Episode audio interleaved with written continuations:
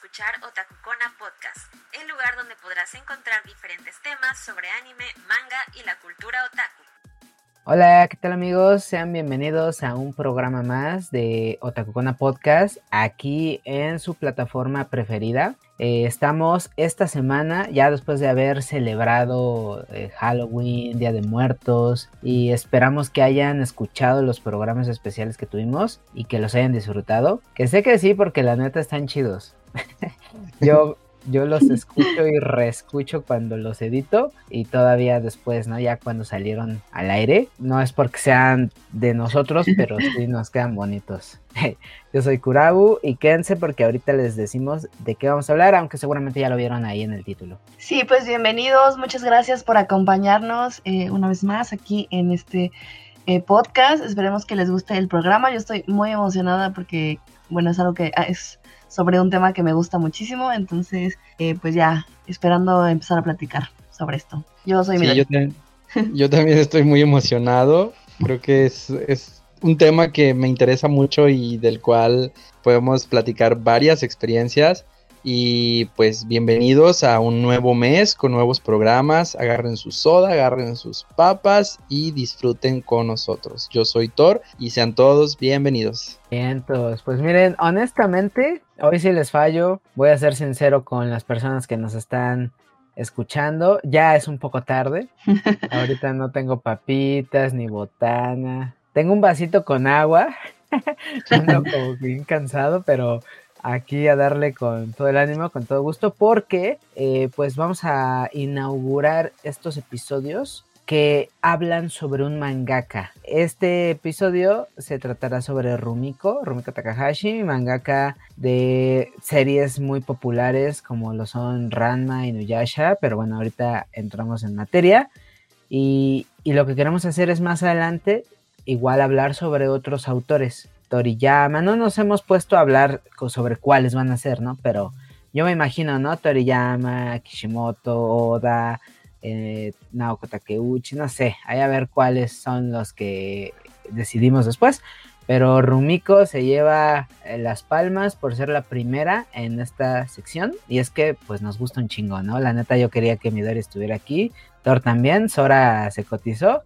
Pero estamos los que tenemos que estar. Sí, a mí también me da mucho gusto que sea Rumiko quien inaugure esta sección, eh, porque personalmente es mi mangaka favorita, al menos fuera del Voice Love, es mi mangaka como predilecta. Eh, creo que es de la que más obras he leído, entonces sí me emociona mucho poder estar aquí platicando sobre esta, eh, pues esta artista que admiro muchísimo además, entonces me emociona mucho que comencemos con ella. Sí, vaya forma de empezar con la reina del manga a mí se me hace bien interesante que ella tenga este título desde que yo tengo memoria.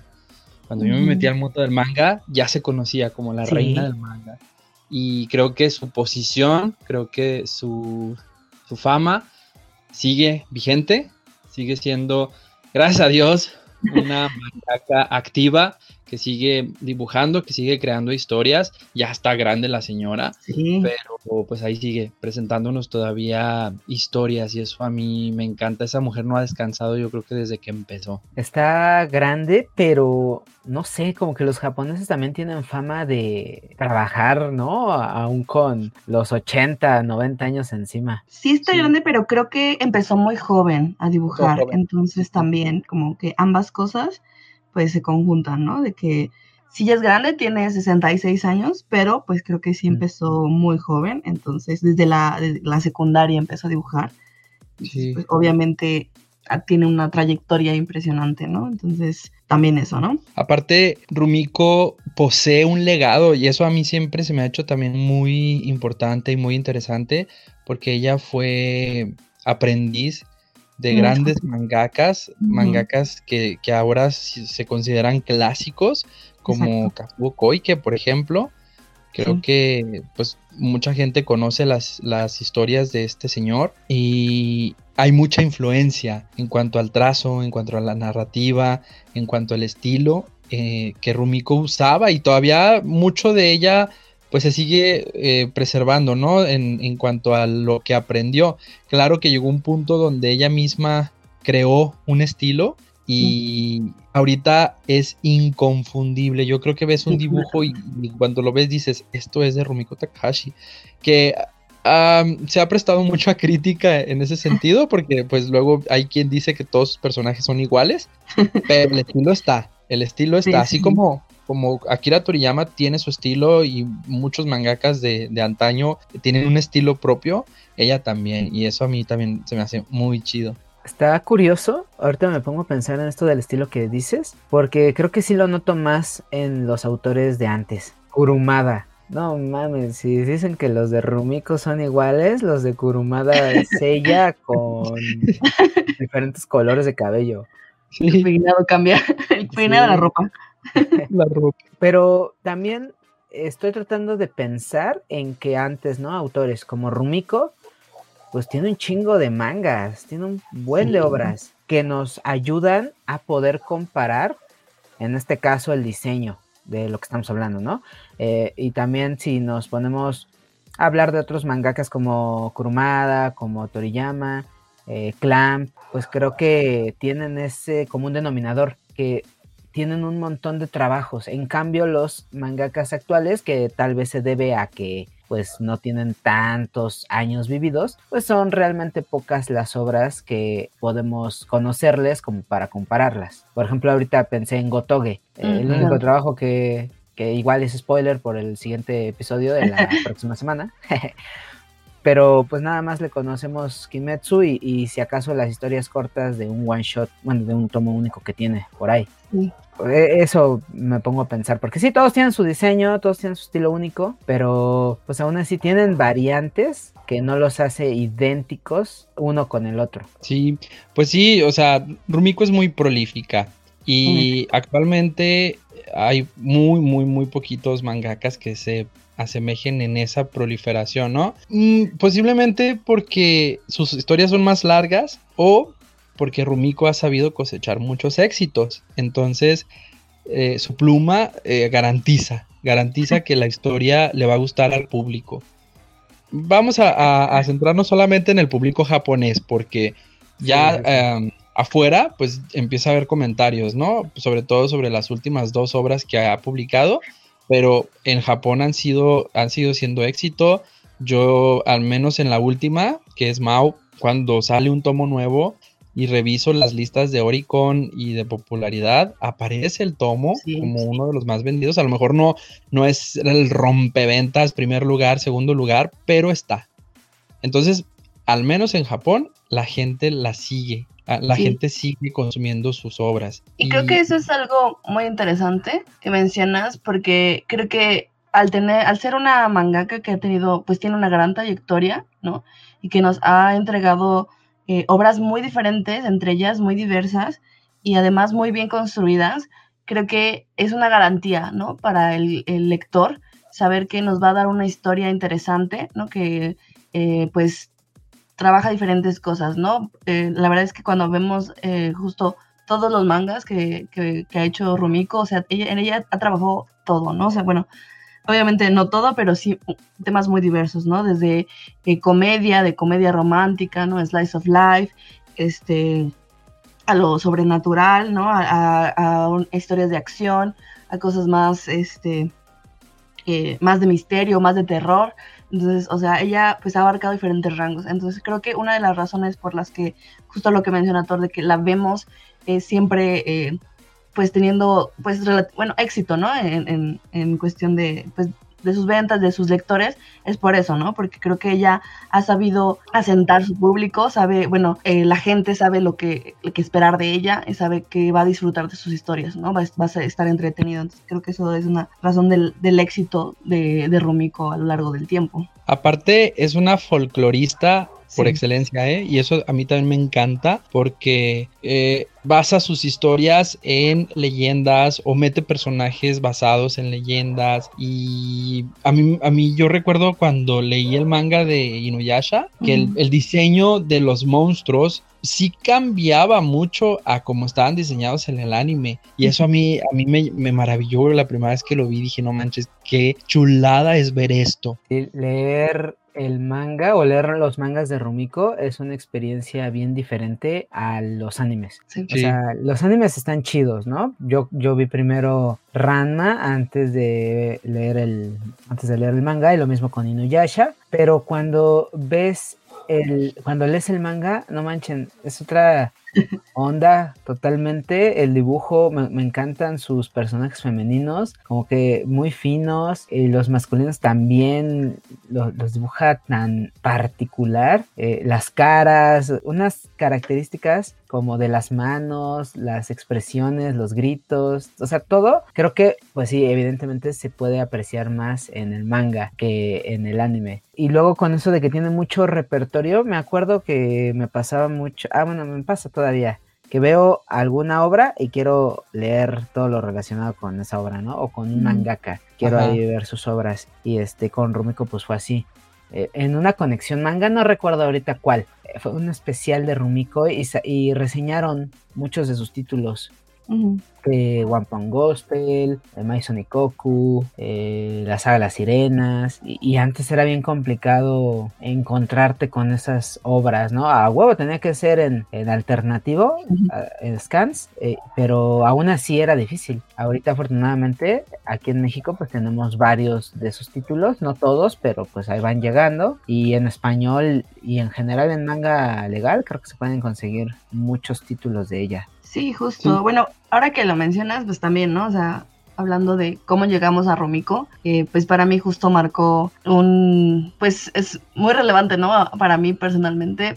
Eh, justo yo también empecé con Ranma, a pesar de que, pues Inuyasha es como mi, mi anime eh, de inicio, pero eh, justo Ranma lo vi antes porque salía en la televisión, en la tele abierta, y pues uno no sabía, ¿no? no Yo no era consciente de que era anime, entonces por eso yo marco Inuyasha como mi, mi anime de inicio, pero pues también, ¿no? O sea, justamente el llegar a Inuyasha y el pues a- eh, empezar a conocer todo este mundo del anime así, pues fue muy importante para mí porque por eso estamos aquí, ¿no? Entonces, después de saber, ¿no? Como para mí sí fue muy importante el, el saber que quien creó pues estas dos obras que me gustan tanto fue una mujer, ¿no? Y empecé a- conocer más sobre pues estas artistas, estas creadoras y lo importante que ha sido su papel en el desarrollo de historias, ¿no? De, este- de estas historias.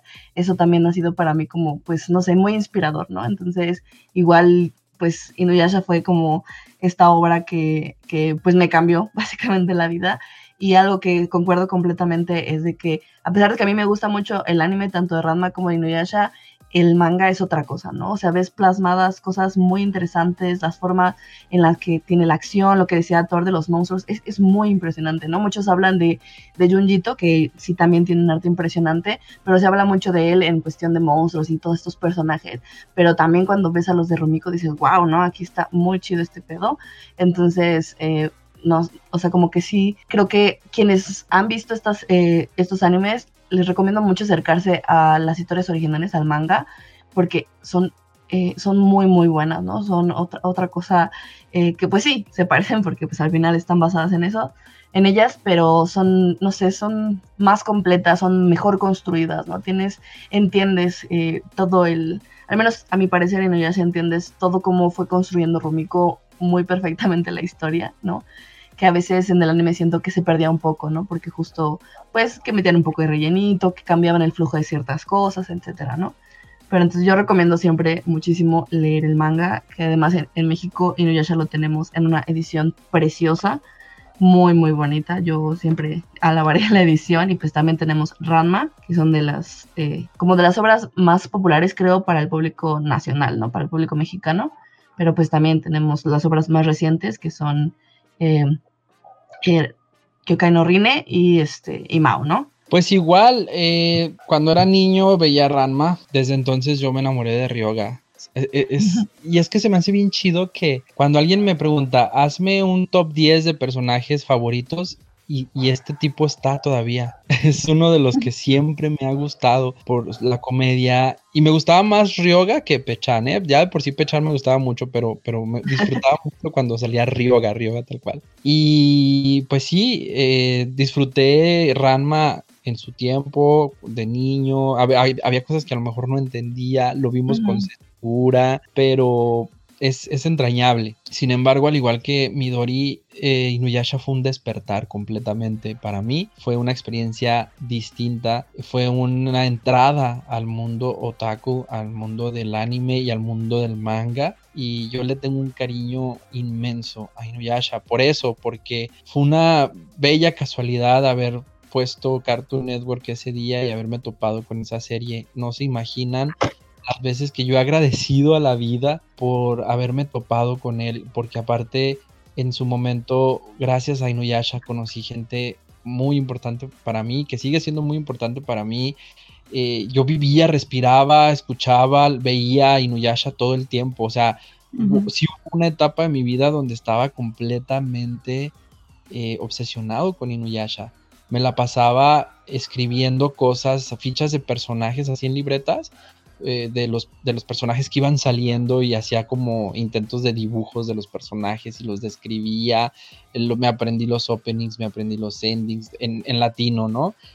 Por Inuyasha fue que me empecé a interesar también en el mundo del doblaje, porque a, mí el elenco, el elenco de, Inuyasha se me hacía maravilloso. Se me sigue haciendo maravilloso. Incluso cuando llegué con algunos capítulos donde le, le llegaban a cambiar la voz a, a Ome, bueno, a Kagome, yo decía, ¿por qué? ¿Por qué le cambian la voz? Y, hubo un tiempo donde incluso fue casi una temporada donde no tuvo la voz de, de, esta Ana Lobo. Ya en una entrevista hace, hace no tanto supe que porque en ese tiempo estuvo ya muy enferma y pues tuvo que recuperarse, recuperar su voz y pues fue cuando metieron a, Laila Rangel. Y Laila Rangel no me cae mal, pero no sé, me, choqueaba mucho escuchar a Ome con la voz de, Laila. Sí, sí, la te has acostumbrado. Sí, estaba muy acostumbrado a Ana y es que la voz, Ana es perfecta para, para Aume, neta. Y ahí en Inuyasha también conocí a uno de mis personajes femeninos favoritos hasta la fecha que amo con toda mi alma, que es Kikio, su historia trágica. Y con esta serie reí, lloré, gocé, me emocioné, aprendí, no, o sea, es, un, es un parteaguas en mi vida, es un parteaguas así completo. Y yo creo que eh, después de Inuyasha, la única serie que ha logrado lo mismo es One Piece. Entonces imagínense, imagínense el valor que, que, yo le tengo a esta serie. Por eso cuando anunciaron, Panini anunció el regreso de Inuyasha con esta edición, yo grité y lloré y me emocioné mucho porque era la edición que merecíamos para, esta serie. Pero así en general, pues también eh, las cuatro series que tenemos publicadas, pues las he seguido, unas las tengo ahí medio pausadas, pero pues yo quisiera tener mi colección completita así de Rumiko. De hecho, en mis libreros tengo un espacio solamente con los mangas de Rumiko y así quiero que se queden. Ojalá y tenga ya las colecciones completas en algún momento. Pero, pero sí, yo, yo sí le tengo mucho cariño a esta, a esta mangaka y a sus obras. Pues igual respondiendo a esa pregunta, como los dos, yo vi Ranma, ¿no? Así fue la forma en la que conocí a Rumiko. Pero a diferencia de ustedes, o sea, Inuyasha me gusta mucho, pero creo que no fue tan significativa como lo están expresando, porque pues yo no la vi en Cartoon Network, yo no tenía cable en ese entonces, yo la vi hasta que la pusieron en el 7. Fue una vez que prendí la tele y estaba el capítulo de, de que este compa, bueno, o sea, Inuyasha eh, empezaba a despertar como su sangre eh, yokai y estaba peleando contra eh, ¿cómo se llama este demonio? El que le hace la espada a Seshomaru. ¿Kojimo? Goshinki, una madre así se llama. Ya saben a cuál me refiero, ¿no? Este, que, que, lo derrotan. Que lo, posee, al final la espada, ¿no? Porque no es tan fuerte. Ajá. Ah, ya, ya, sí, sí, ya sé quién. Y, pues esa parte me, gustó porque pues Inuyasha se ve bien maldito. Ya saben igual y me van a decir que soy bien basicote. Pero me pasó algo así como con, Kenshin, que yo lo primero que vi de Kenshin, igual no es programa de Nobuhiro Watsuki, pero lo voy a mencionar porque lo relaciono, que lo primero que vi fueron las ovas donde él es el Hitokiri, el asesino. Entonces yo lo vi y dije, no mames, un, un pinche maldito. Y me enamoré. Cuando vi el anime dije, no mames, que son estas mamarrachadas y, con, Inuyasha, pues creo que fue algo de suerte para mí, porque lo primero que vi fue ese capítulo y se veía bien maldito el Inuyasha, entonces dije, güey, a huevo que tengo que verla. Y ya después este, me doy cuenta que no era algo permanente, era un estado, y, pero aún así me, me encantó, fue como el gancho que me hizo adentrarme a Inuyasha y pues me la aventé en DVD. ¿No? Porque el 7 no la sacó completa. Compré los DVDs, la vi y, y, todo chido. Y aquí aprovecho para mencionar que Midori tiene mucha razón en que se pasen, si no lo han hecho, al manga, porque lamentablemente estas adaptaciones no concluyen con las historias que, que Rumiko nos muestra. Ranma ocurrió lo mismo, con Inuyasha pues igual y después de unos años tuvimos Kanketsu Gen, pero pues... Pero no, incluye todo, o sea, le cortaron como 200 capítulos. Sí. una versión muy reducida, muy comprimida. Sí. Y, y, pues mejor leer el manga con Ranma. No mames, amo. O sea, creo que de estas dos, la neta es que yo sí amo, amo. Prefiero Ranma y la amo un chingo. Me hace reír un, un chingo. O sea, ahorita quiero volverla a ver. Cada capítulo, Kuno Tatewaki es como mi favorito. Sí, sí, yo también quiero mucho a Kuno. Sí. Es que son bien mentos todos. Muy bueno. El Genma en panda. Ay, no, es maravilloso, sí, sí, sí. No, y aunque no fuera panda, dice pura pendejada. Sí, son Que le va a enseñar la técnica Ranma, una técnica secreta de la familia Sotomayor, y era nada más arrodillarse y pedir perdón.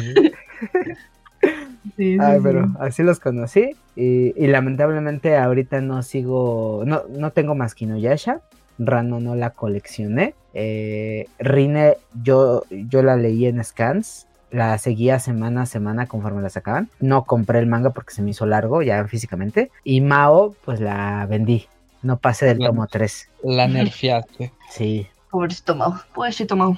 Pobrecito shit. Mao. Ah, déjenos ahí en comentarios si les gusta Mao. Ah. Aquí de los cinco compradores estamos Thor y yo. Sí. Pero también Thor tiene mucha razón, al inicio lo dijo, ¿no? Al menos el público japonés, que al final es quien manda en el sentido de las publicaciones, a ellos les gusta. Eh, Sí. Y aquí tal vez, tal vez no haya tanto gusto por estas últimas obras, pero, güey, pues por algo duran tanto, pinche Mao, 40 tomos. No, horrible. Rine. Ah, perdón, sí, Rina, Rina, Mao. También va para allá. Sí, Sí, yo creo que se va sí. para allá. No sé cuántos lleve, pero pues sí, Rumiko no es... de- Aquí, aquí llevamos 14 y me parece que ya va a llegar a los 19 en Japón. No, O sea, manches. hace unos días salió el, el- bueno, se salió la portada de ese tomo ey, del 19. Sí, exacto. No, va en Ujú. chinga, va en chinga. Yo soy como, de, ya, Rumiko.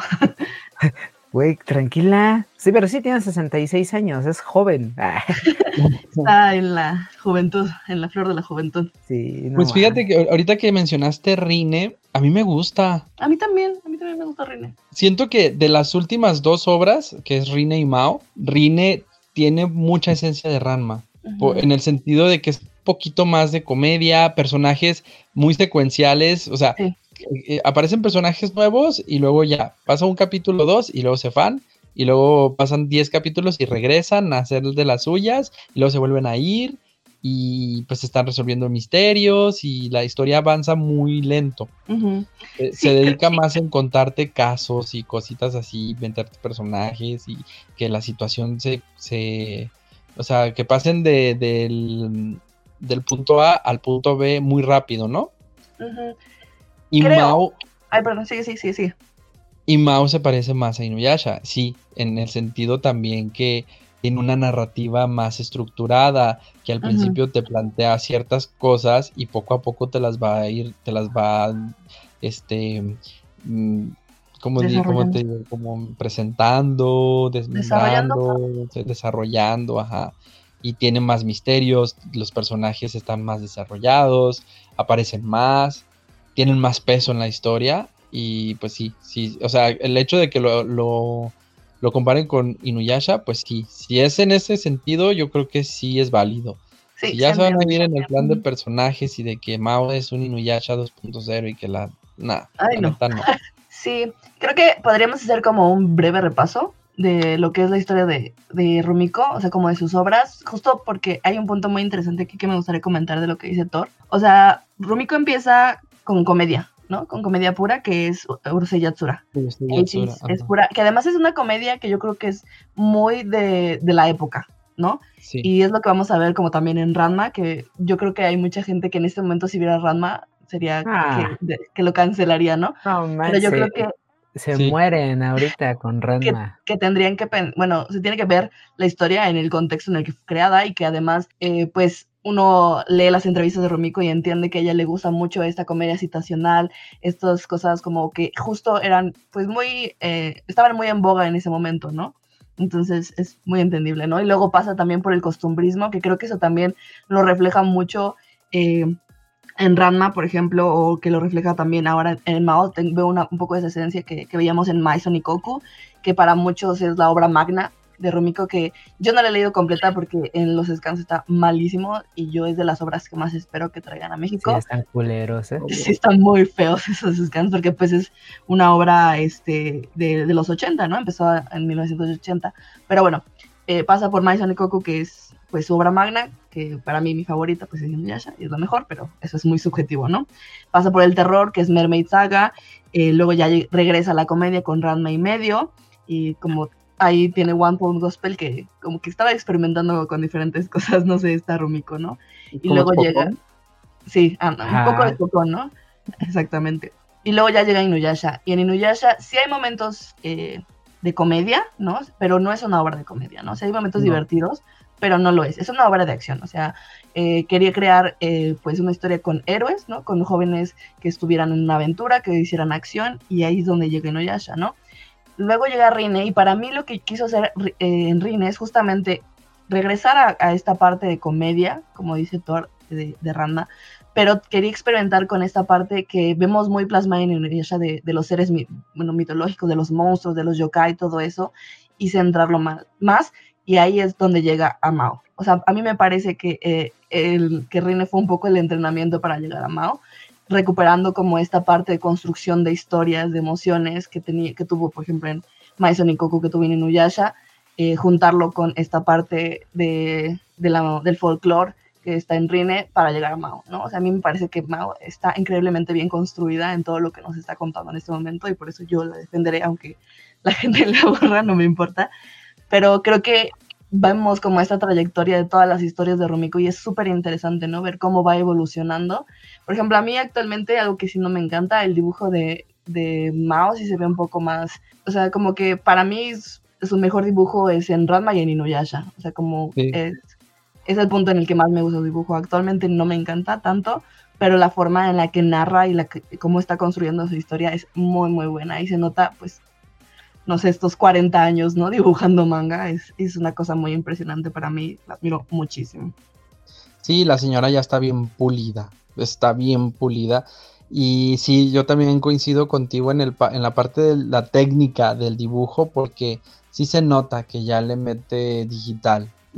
Y pues, mm, no, o sea, hace ratito que estaban comentando de, de los scans de Maison y Koku, que sí, yo también me los he topado y se ven feos porque el dibujo estaba muy, muy, ¿cómo te digo? Muy mm, artesanal. Artesanal, sí. La Sí, sí, señora, sí. yo pienso que la señora, e- es lo que les digo, del legado que ella traía.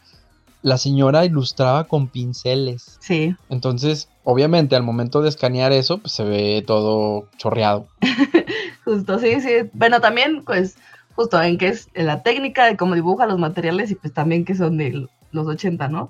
Porque, no, bueno, yo no conozco, no, a pesar de que ha habido nuevas ediciones, por ejemplo, en el caso de Maison y Koku y Yorosei Yatsura, eh, que, porque, bueno, yo he visto las, principalmente en inglés, ¿no? No hay nuevos scans, o sea, ahí sí, pues, es difícil, ¿no? Eh, actualmente apenas en España se reeditó, se está reeditando, no sé si ya comenzó, creo que no, ¿verdad? Bueno, licenciaron Maison y Koku y Urusei Yatsura.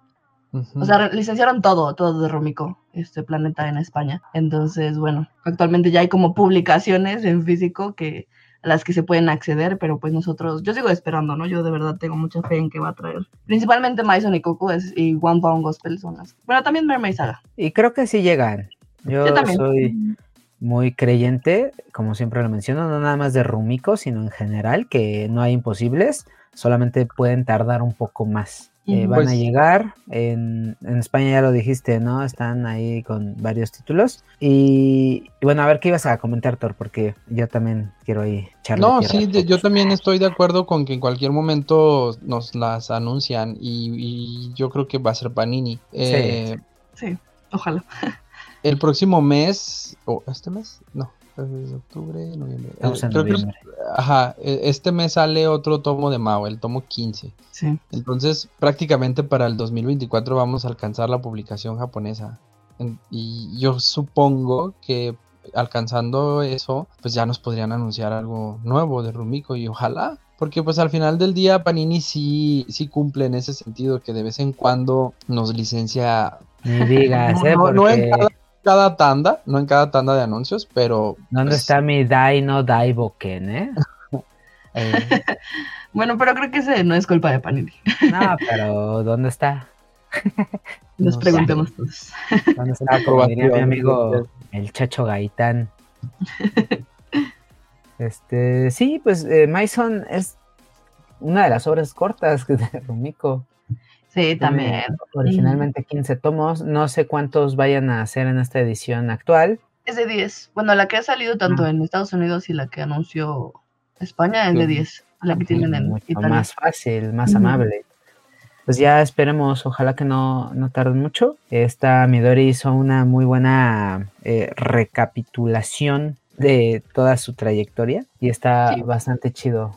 Creo que tenemos Rumiko para rato. eso Y Ahí me faltaron algunas porque también tiene ahí unas colaboraciones, por ejemplo, con la Dachi. Esa es muy interesante, me parece como... Me encantaría poder leerla, por ejemplo, esas partes.